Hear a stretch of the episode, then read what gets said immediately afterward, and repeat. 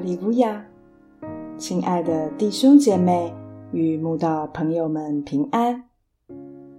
今天我们要分享的是《日夜流淌心中的甘泉》这本书中十一月十二日《失败的母亲》这篇灵粮。本篇背诵京剧真言二十二章六节，教养孩童。使他走当行的道，就是到老，他也不偏离。大卫与拔示巴犯奸淫后，神对大卫的重罚，让大卫心灵非常忧苦。身为妻子的拔示巴不可能不知道，拔示巴应当引以为戒，从此好好教导他的儿子所罗门。千万别跟父母一样得罪神才是。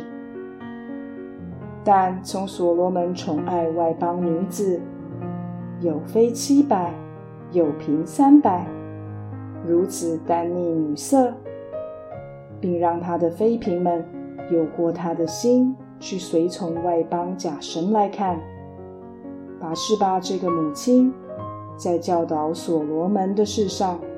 完全没有汲取教训。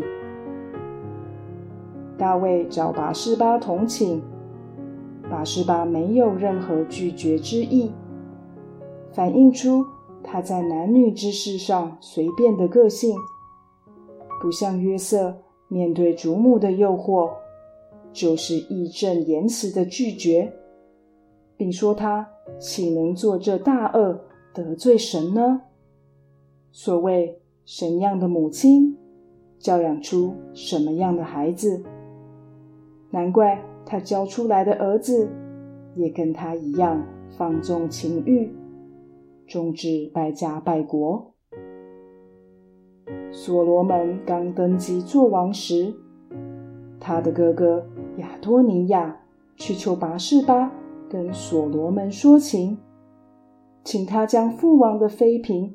亚比煞赐他为妻，拔示巴竟答应了亚多尼亚如此离谱的要求。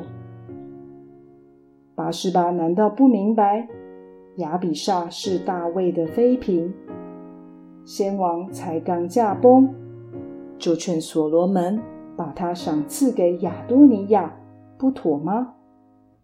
更何况，谁拥有先王的妻妾，就代表。那人是继任的国王亚多尼亚的要求居心叵测。拔示巴若是过于单纯，看不明白就算了，怎么又在男女之事上如此恣意随便？这也难怪，在他年轻时如此轻易就跟大卫犯奸淫，得罪神。成功的母亲。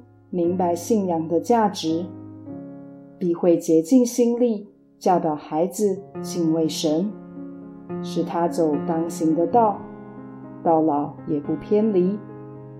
失败的母亲忽略信仰的价值，任凭他们随从世俗漂流而去，直到离弃真神也不在乎。他的儿子所罗门写了智慧书。竟然宠爱外邦妃嫔，到跟着他们随从外邦假神，做出最没有智慧的事，实在很讽刺。